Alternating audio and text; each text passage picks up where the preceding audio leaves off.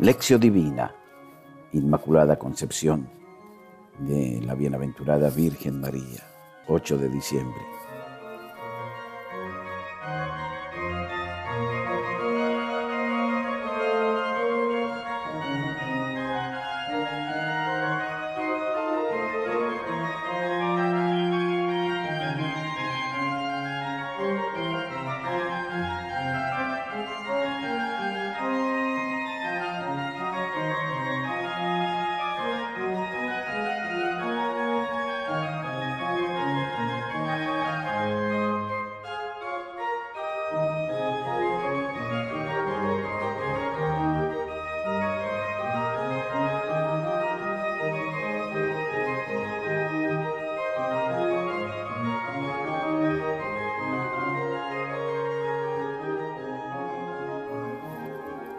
Lección.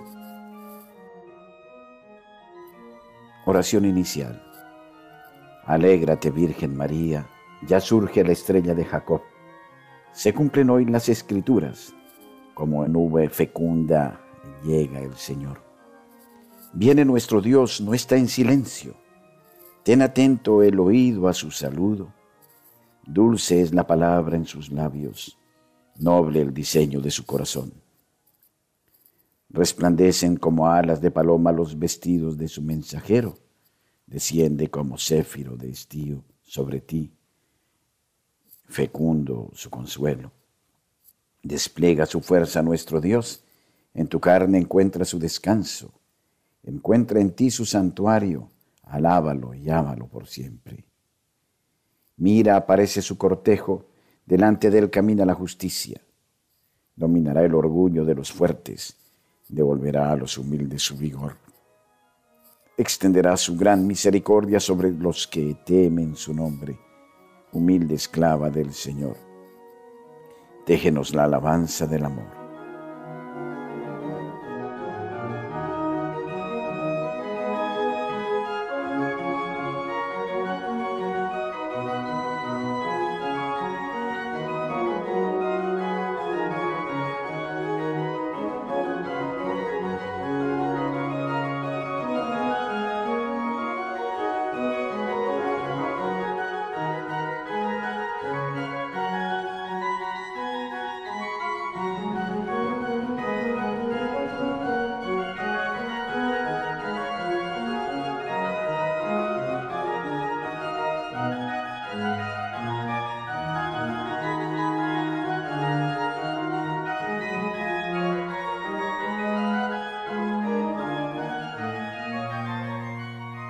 Proclamación del Santo Evangelio según San Lucas capítulo primero, versículos 26 al 38. Al sexto mes envió Dios el ángel Gabriel a una ciudad de Galilea llamada Nazaret, a una virgen desposada con un hombre llamado José de la casa de David. El nombre de la virgen era María. Y entrando le dijo, Alégrate, llena de gracia, el Señor está contigo. Ella se conturbó por estas palabras y se preguntaba qué significaría aquel saludo. El ángel le dijo, no temas, María, porque has hallado gracia delante de Dios. Vas a concebir en el seno y vas a dar a luz un hijo a quien pondrás por nombre Jesús. Él será grande, se le llamará Hijo del Altísimo y el Señor eh, Dios le dará el trono de David su padre. Reinará sobre la casa de Jacob por los siglos y su reino no tendrá fin. María respondió al ángel, ¿cómo será esto, pues que no conozco varón? El ángel le respondió, el Espíritu Santo vendrá sobre ti y el poder del Altísimo te cubrirá con su sombra. Por eso el que ha de nacer será santo y se le llamará Hijo de Dios. Mira, también Isabel, tu pariente, ha concebido un hijo en su vejez, y este es ya el sexto mes de la que se decía que era estéril, porque no hay nada imposible para Dios. Dijo María, He aquí la esclava del Señor, hágase en mí según tu palabra. Y el ángel dejándola se fue. Palabra del Señor. Gloria a ti, Señor Jesús.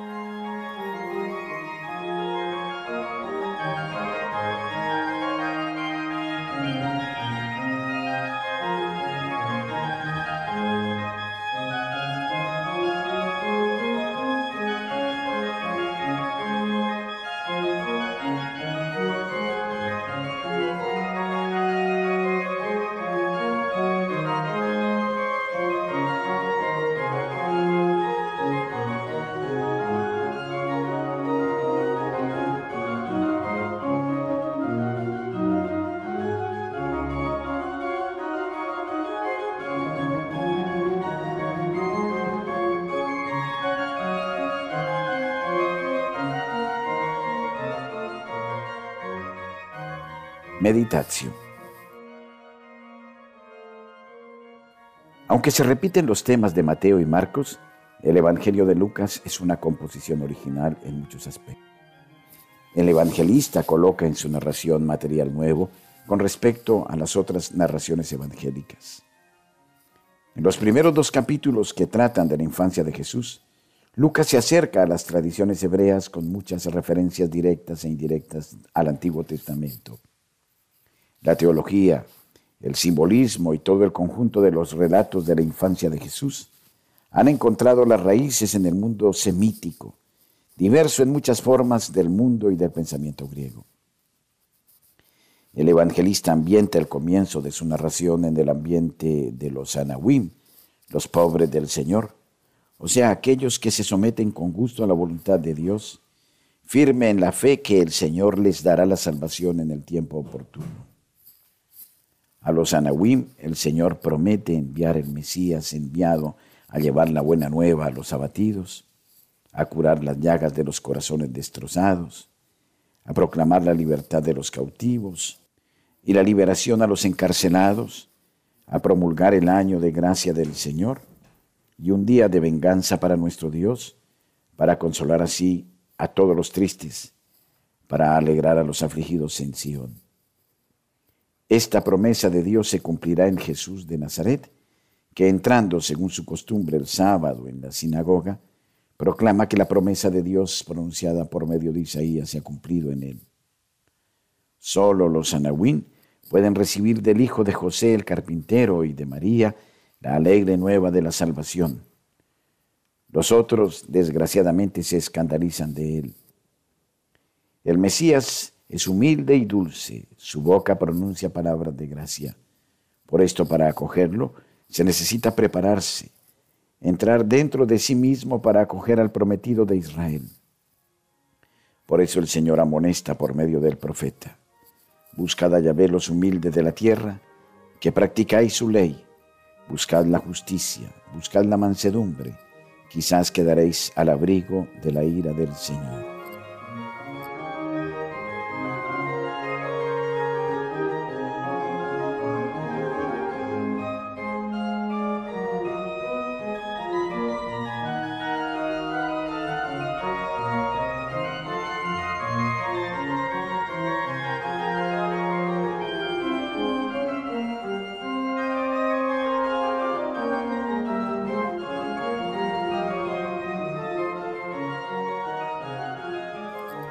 En este contexto se narra el capítulo primero de Lucas, versículo 26 al 27.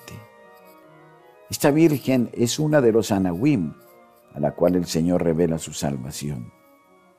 Con ella se encuentran otros dos anahuim que eran entrados en años, un sacerdote llamado Zacarías e Isabel que era estéril y por tanto sin hijo. También a estos dos deshonrados se les anuncia la salvación del Señor. Desgraciadamente en Jerusalén, en el templo, durante la liturgia, lugar de la revelación de la potencia y de la gloria de Dios, esta buena nueva no es acogida por el sacerdote. Pero la palabra de Dios no está ligada y no se la puede limitar. Dice en verdad el Santo de Israel, como baja la lluvia y la nieve de los cielos, y no vuelven allá sin haber empapado y fecundado la tierra y haberla hecho germinar, dando la simiente para sembrar y el pan para comer, así será la palabra salida de mi boca. no volverá a mí vacía, sino que hace lo que yo quiero y cumple su misión. Por eso Isabel en su vejez ha concebido un hijo, y este es el sexto mes para ella, a la que todos llaman estéril. Nada es imposible para Dios. Este será el acontecimiento ofrecido a María como un signo de la potencia del Altísimo, que se extenderá como sombra sobre ella para concebir al Hijo de Dios, por obra del Espíritu Santo que descenderá sobre ella. El Hijo se llamará Jesús, será grande llamado Hijo del Altísimo. El Señor Dios le dará el trono de David su padre, y reinará por siempre sobre la casa de Jacob, y su reino no tendrá fin. Estas palabras del ángel recuerdan las mismas dirigidas a Acaz. El Señor mismo os dará un signo.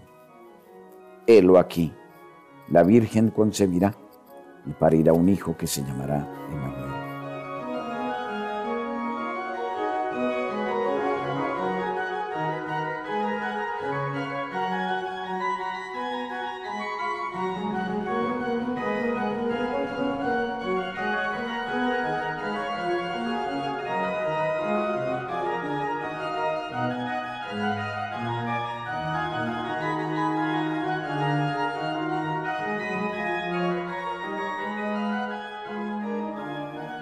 La concepción de Jesús es un acontecimiento nuevo, la primicia de la futura nueva creación operada por la potencia creativa de Dios que viene al encuentro de la imposibilidad de concebir de María, porque todavía no conoce varón.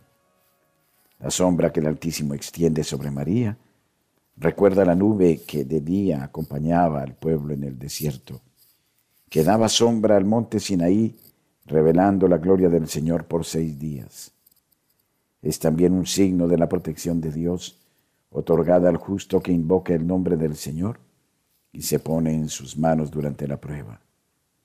En la creación el Espíritu de Dios aleteaba sobre las aguas, signo de potencia creadora de la palabra de Dios. Dios supera toda capacidad humana. Nada es imposible para Él. Ante el Señor de la alegría, de la vida y de la salvación, María acoge su palabra generadora y creadora. He aquí la esclava del Señor, que me suceda, como has dicho.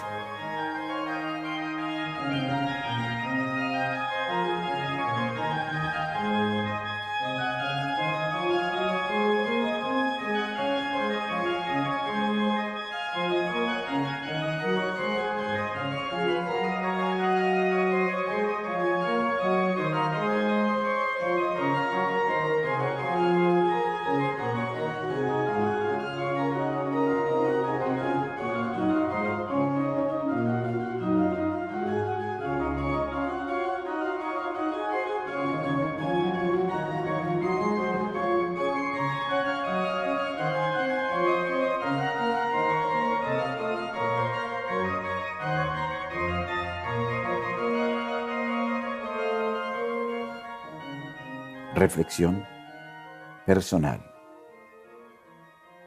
El Señor se revela a los anahuim de su pueblo. Según tu parecer, ¿quiénes son los anahuim contemporáneos a nosotros? Muchas veces nos sentimos como si viviéramos en un mundo hostil a la revelación de Dios. Parece también que Él ha enmudecido, que no revela más su palabra que da vida. ¿Es esto verdad? Si Él todavía nos habla, ¿dónde puedo encontrar su palabra viviente? ¿Cómo acogerla?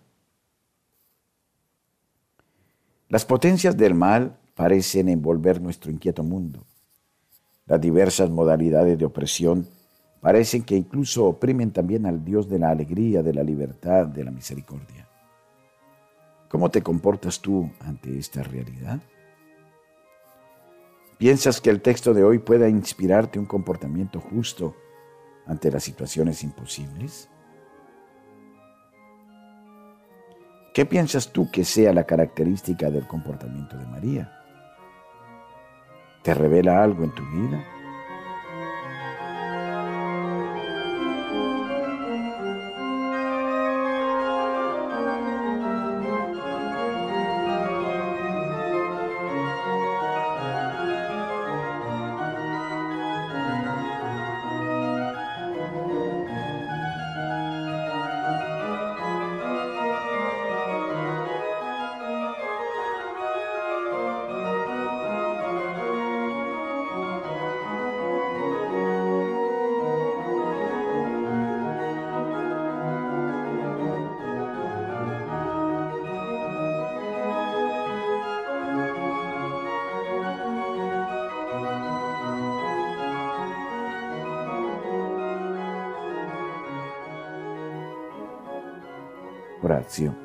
Plegaria final. Oh Dios, que por el don de la Santísima Virgen nos concedes la alegría de la encarnación del Hijo de Dios, y por ella se nos comunica su maternidad divina y de la Iglesia, permítenos por su intercesión que todos alcancemos la gloria de la vida eterna para contemplar el beneficio que nos ha alcanzado Jesucristo con su muerte y resurrección. Amén.